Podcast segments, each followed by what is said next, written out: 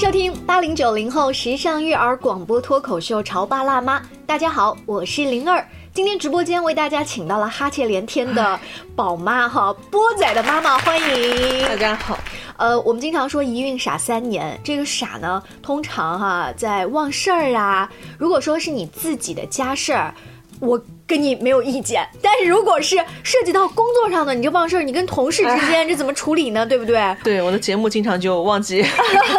有的时候啊，在这个过程当中，我们就会找了一个借口，说我昨天晚上哄孩子没有睡好，一孕傻三年。在这个时候，特别明显的是我在加上没有睡好，这个没休息好。你别说你是一个产妇了，就是正常人，你可能第二天起来都会精神不足，更何况他是被迫的要去哄。孩子啊，那个，我觉得那个熬夜追剧或唱 KTV 的没有睡好，和去哄孩子那个心力是不一样的。对你熬夜追剧，你其实是。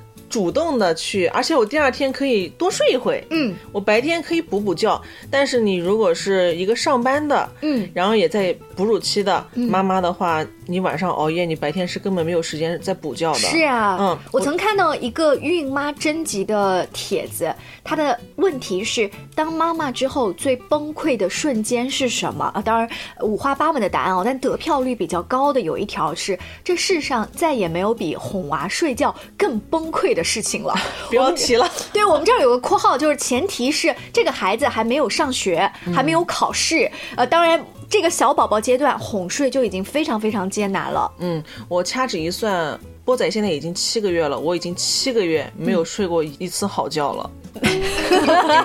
所以我的忘性是 有原因的，有原因的。你看波仔帮你背锅，对不对？按道理来说，没有睡好的话，你应该很快瘦下来呀。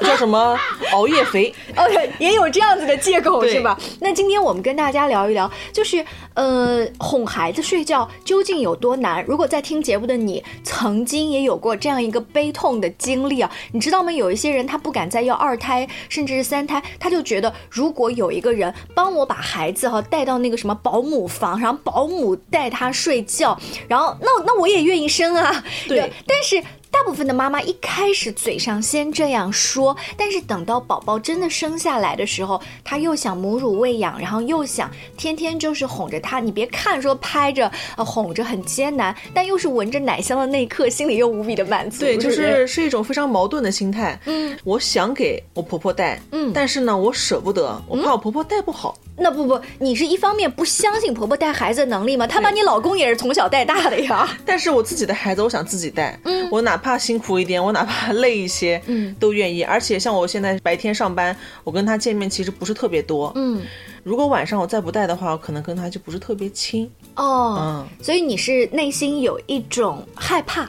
对，或者有一种补偿的感觉吧，补偿我自己。但其实你在哄他睡觉的时候，他睡着了，他也不知道是妈妈陪，或者是外婆陪，或者是奶奶陪吧。但是最起码那个声音，他是熟悉的。嗯，还有他晚上如果醒的话，他会知道妈妈在身边，这是我比较希望有的这个情况，就让他内心也可以有这种安全感。对，尤其是早晨他一睁眼发现是妈妈，嗯。对，这我觉得应该是很幸福的。哎，真是，真是这种你说的那种一睁眼的感觉，我到现在都记得。我的孩子在呃小婴儿阶段，但还不会翻身的时候，大家知道那个时候孩子他因为睡眠很好，他醒的一定比大人要早。当他醒来的那一刻。他也不捣乱，然后他的大眼睛就这样睁着看着你，然后等到你在蒙蒙亮睁开眼的时候，发现这个娃娃就睁着大眼睛，然后对你笑，然后哎呀，你那一刻的幸福感太美好了，所以你想我怎么舍得把它送到保姆阿姨的房间去呢？对不对？那个时候已经过去了，不复返了，不复返了。呃，然后紧接着还会有一个阶段哈，我记得我曾经看黄磊发过一条微博，大概的意思就是说，如果能白天正常放电。那么晚上它就会及时断电并进行充电，但如果它白天放电不充分，那么晚上它就会上床进行一系列的操作。具体操作如下：头朝东南西北四个方向，分别躺五到十次，每次约三十秒，并且在转动的过程中无规律，没有顺时针和逆时针的方向。自动随意随机转动，同时用脚击打床面或者墙面，次数从五十次起步。我觉得他说的太对了，嗯，而且就是是我从三个月开始到七个月一直在经历的事情。我家可能是因为是男孩吧，不管他是不是放电充分，他晚上他都要动。嗯，之前可能是因为三个月的时候大运动发展，他是要翻身。嗯，等他翻身过后呢？他想要爬，嗯，等他爬了之后呢，他想要拱起来走，嗯，就这么多个月的时候，他每天晚上都是，可能睡的时候是在我跟他爸爸中间，等到醒的时候，就是脚朝着我，脚顶着我的头，对，也就是说，本来大家觉得妈妈只是哺乳辛苦，最后发现是被亲儿子踹醒的，是吧？太累了，对，那一脚踹到你胸口，你哦，而且你会发现小婴儿，你不要以为他是小婴儿，他力气其实还蛮大的，非常大，他那个手在翻身的时候，他一下垂到床。上面嗯特别响嗯我都会怀疑他疼不疼哦所以你刚才讲的那个阶段还是属于波仔还没有讲话吗？我们再把黄磊这条念完。那如果孩子在长大了，已经上了幼儿园哦。不停的叙述今天以及近期在幼儿园发生的事情，每一个同学说过的话，每一句都要至少重复两到三次，打七七四十九个哈欠，打到你开始跟着打了哈欠，再喊上九九八十一次的爸爸或者是妈妈，从第三十八声开始，每一声爸爸或妈妈都让你心里长一次草，然后就是不停的坐起来，再躺下去，要求换房间。要求换床，要求拿一个玩具，要求喝水，要求你讲一个故事，要求你唱一首歌。所有的要求完成之后，闭上眼睛，闭上了嘴，片刻，你以为他睡着了。当你站起身准备离开的时候，就又听到那一声“妈妈”。爆炸了，你知道吗？这个特别像我，就是哄睡。嗯，以前我抱着他哄睡的时候，哄好了，对不对？你以为他睡着了，你腰酸背痛。他现在二十斤，我要哄二十分钟。嗯，放到床上的时候他是好的。嗯，然后你刚准备离开，嗯，他就嗯一个翻身。啊！又开始哼，接着又醒了。其实就是在婴儿阶段，他还不会说妈妈的时候的那个，其实也差不多的那个症状哈，给你的反应是一样的。有一些妈妈还会有这种情情况，说我今天出去应酬了，或者是加班了，我可能把孩子只是交给爸爸或者爷爷奶奶帮我带一下。我猫着这个脚步回到家，开门一瞬间，本来是想说老公今天辛苦你了，你带孩子。门开的一瞬间，老公睡得跟猪一样，然后孩子坐起来，妈。妈妈，你回来了，那一刻也是崩溃的，而且孩子会有一种说：“妈妈，你看我好想你，我等你等到现在，爸爸都被我哄睡了。”Oh my god！希望我的儿子以后不要这样，不要这样。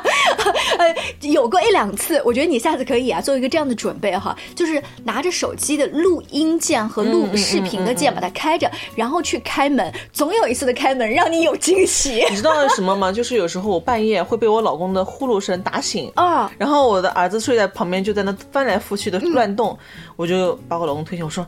醒醒醒醒！你打呼噜吵到我们两个了，嗯嗯，就会这样。但是儿子的那个翻身真的是被爸爸吵到的吗？我觉得是是会被吵到一些吧。哦，也有可能是因为我的睡眠比较浅，我醒了我在动，嗯，所以影响到他。嗯嗯，其实就是呃还是互相影响，互相影响。那有没有考虑过，就是把孩子放在他自己的婴儿床里面，就是所谓的叫宝宝睡在他自己的床分床，或者说把小床靠到大床上，种种的方法。其实有考虑过，在他没有生下来的时候，我就买了婴儿床。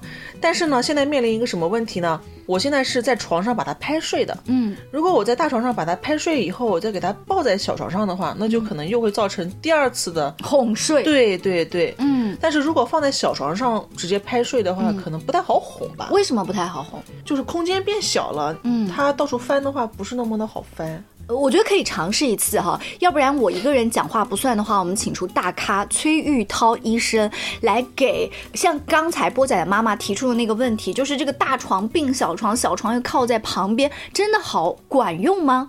刚才我提到为什么很多人都有误区，都觉得小床对孩子来说限制太。有限，所以我们希望孩子有更多活动空间。实际这不对，睡觉应该是相对的要一定限制。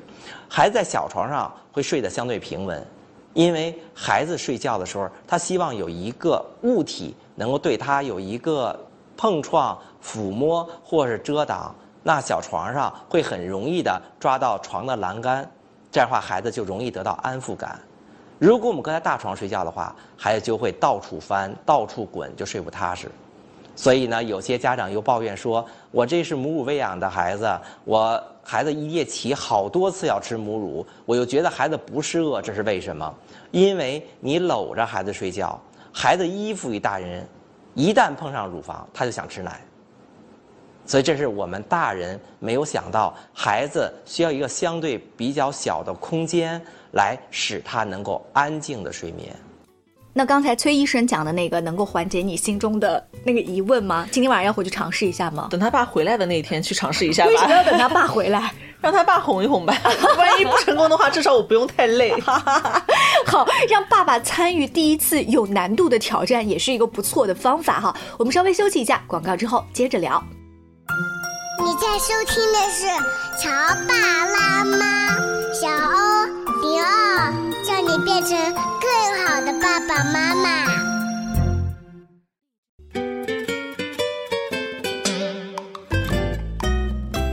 广告之后，欢迎您继续锁定《潮爸辣妈》，我们的节目周一到周五傍晚的六点半，陪伴您晚高峰啊。堵在路上面，我们一起来聊一聊亲子育儿、两性关系方面的话题。第二天上午的十一点钟呢，也会为您重播。同时，在荔枝啊、阿基米德啊、喜马拉雅这些 A P P 当中，大家搜“潮爸辣妈”也是可以搜到订阅收听的。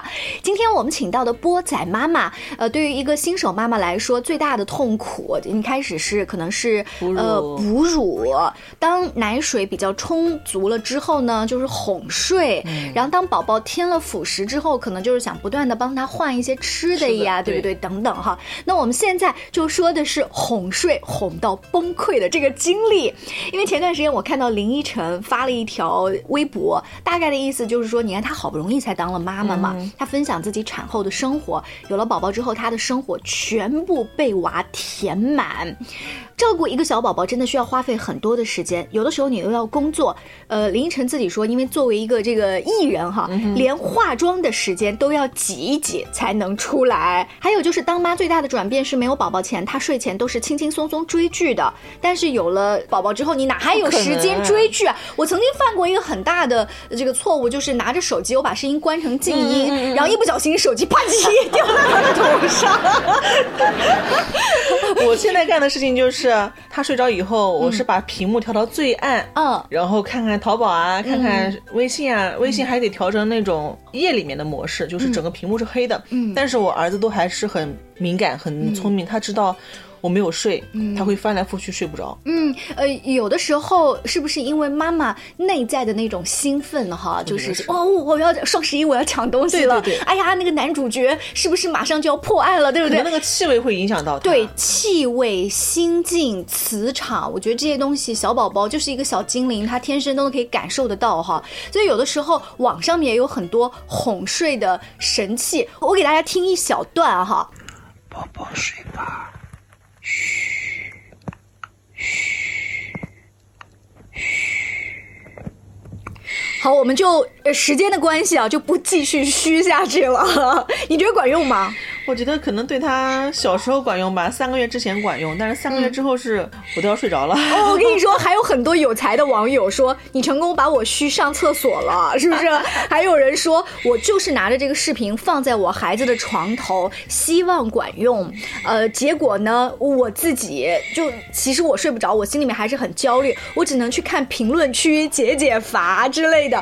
网上面有一些家长是这样子的，把就是从网上面找到这种哄睡。的白噪音，或者是刻意制作的这种呃这种音频视频，放在孩子的身边，结果就最后发现，好多时候是孩子不一定睡着了，但是大人先睡着了，因为大人太累了吧，工作很辛苦。对我就是有时候我会夜里面给他奶睡的情况下，都是我自己就莫名其妙睡着了。嗯。然后等到他再醒的时候，我才知道哦，原来我已经困得不行了。已经都睡过一轮了哈。对。哎，这当中有一个尴尬，就是大人他还觉得我自己还有一些剧可能没有追，或者是我家里面还有一些家务没有做，我只是先把孩子哄睡，睡着了之后，我再起身去做我自己的事情的时候呢，就内心总是有一种。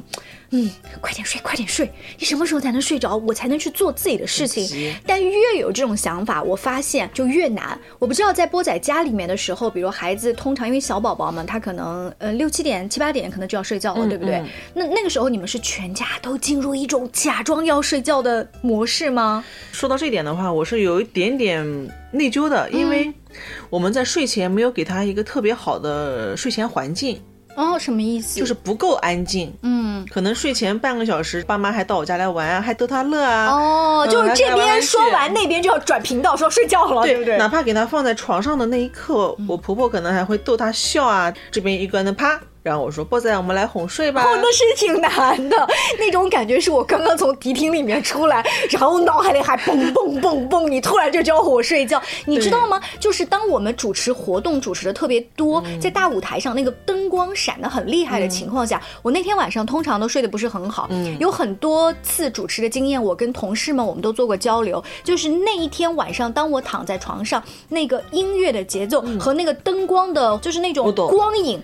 会在我的脑海里。就我以前唱 KTV 也是的，唱完以后当天晚上都睡不好。对，所以接下来呢，我们带着这种自我反省的精神啊，再来听听崔玉涛医师是怎么说睡前这一段模拟的时间。要想让孩子很好的学会入睡，我们家里必须给他营造一个睡觉的环境。什么意思呢？比如说，我们希望宝宝能在八点到九点入睡，那快到八点的时候。家里就逐渐的要安静下来，不能说这边还看着电视，那边还打着电话，那边还说笑，那孩子情绪就会很还在激动中，就不大容易有入睡的感觉。那全家尽可能以入睡的方式，比如说大家在洗，可以分别到自己房间去躺着，完了或者是把灯关的暗一些，把电视先关上等等方式，孩子就会潜移默化的说安静了要入睡。这时候大人如果要是哄孩子入睡，那大人绝对有睡觉的行为，这样的话孩子就会安静下来。甭管睡觉之前我们给他讲故事，或睡觉之前有些其他的小游戏，都要以沉稳的、安静的，不能有激动的或大的运动的过过多的这样运动的行为，使孩子比较兴奋。先安静下来以后，我们逐渐诱导孩子入睡。好，听完专家的建议啊，这是崔玉涛都给你提醒了，说全家大概要提前那么长时间就做好这种戏精的准备。其实对于大人来说，有的时候也是，如果你都全家都这样熄灯了，他他带着你自己也就。休息了，对，你就作为一个正式的就休息，要不然妈妈第二天真的是没有什么精神哈。呃，你自己会在呃这段时间去学一些什么催眠曲啊，或什么，然后去哄孩子吗？我现在唱的最多的就是一个摇篮曲，嗯。就是睡觉吧，小宝贝，哒哒哒哒哒哒哒。还有一个就是小燕子穿花衣，这两首歌。我有一次在思考一个问题，就是你看我们学了这么多后来时髦的歌曲哈，呃，包括有一些明星或者一些儿歌，他曾经也出过一些催眠曲。但是我发现，当我躺下来要去哄我的孩子睡的时候，我出来的就是我们小时候唱的。是的，你看像小燕子这样的，对不对？我记得我当时刚听五月天或者是什么梁静茹这些歌手唱歌的时候，他们也都出过那种很温柔的歌，适合当催眠曲的。我刚听 CD 的那段时间，我想我以后一定要把它学会。可是实际操作当中，我唱的还是我儿时的歌曲。对，当然唱什么歌并不是最重要的，因为那个旋律、那个安静的氛围才是最重要的。对，呃，今天在节目的尾声呢，我们再来听一听专家还给大家哦，呃，尤其是那些睡渣宝宝的爸爸妈妈们支了一些什么样的招，希望可以帮到大家。那睡觉以后怎么样使孩子睡得好？孩子一旦一动一出声。大人就会应答，这样的话会干扰孩子睡觉，所以我们说让大人去观察，比如孩子睡觉的时候，出了一个声音，或者翻一个身，或者是有什么样的行为，家长先不要出声，静观孩子往下是什么行为。我们家长很多抱怨说，孩子夜里总醒，一醒醒五六次，呃，每次都要哄，都要抱。实际呢，最初是因为孩子有一点动作。大人就给他应答，一应答，孩子就醒了，孩子就依赖这样的动作，以后就形成习惯。那我们大家一定要知道，让孩子睡觉沉稳，实际是少给孩子应答。那如果一旦孩子入睡出现了问题，比如说有些孩子过于激动，我们就要搂着、晃着、走着使他睡着，那我们逐渐把这动作减少。比如说，我们现在抱着孩子一边走一边哄，那我们逐渐逐渐的做到不走，只晃身子，再做到搂着不晃身子，再做到坐下来，再做到搂着他睡觉，做到摸着他睡觉，最后到他自己睡觉。有这么一个循序渐进的这样的一个使他能够安静入睡的方式。也许在听节目的你呢，说我们家里已经不是这个小婴儿宝宝了哈。呃，刚才说的那些，甚至是小床挨大床这样的事情，早就离我很远。他已经是个大孩子了，你讲道理也讲了，打屁股都打了，怎么办？哪一些原因还会导致我的孩子入睡这么困难呢？有的时候啊，跟你白天的运动量不够。或者是他反而睡得太多了，嗯，就像我们刚才说黄磊讲的，如果白天能够正常的放电，晚上他就会及时断电并进行充电。第二呢，你要自己检查一下白天是不是吃太多含糖的食物，睡前有没有看 iPad 或者是电视，就是那个光啊。它其实会影响我们的，就像我们刚才说的蹦迪一样。对，蹦迪。我曾经还看过一个专家的讲座，提到过一个概念，说现代人刷抖音啊，或者是这一些短视频，你想那些视频将近，嗯，一分钟都不到就一条，嗯，那么每一条信息当它出来的时候，你对它是不是要有一个反应？对，我觉得你好笑。或者说你不好笑，你无聊，我不管给你任何的一个反馈，它都是一个反应。我们的大脑就要对丢思考一下下。那这个其实对于孩子来说，他也是会扰乱他的睡眠。再有呢，就是呃压力，不要以为小屁孩没有压力哦，他在学校里是不是被人欺负了呀？也许爸爸妈妈甚至外公外婆今天是不是吵架，都有可能给他带来一定的压力。那再有可能是呃咖啡因。那孩子虽然可能不喝咖啡，但是他喝的一些能量饮料，或者说一些其他，刚刚我们说含糖类的饮料啊等等啊，就是呃，作为大孩子的家长要自查一些这样的问题。但对于大部分的家庭来说，其实可以做到让他运动足够多，基本上晚上就会及时 断电。好，希望各位在听我们节目的潮爸辣妈，希望你们家的宝宝都能够睡得香香，身体棒棒。下期见了，拜拜。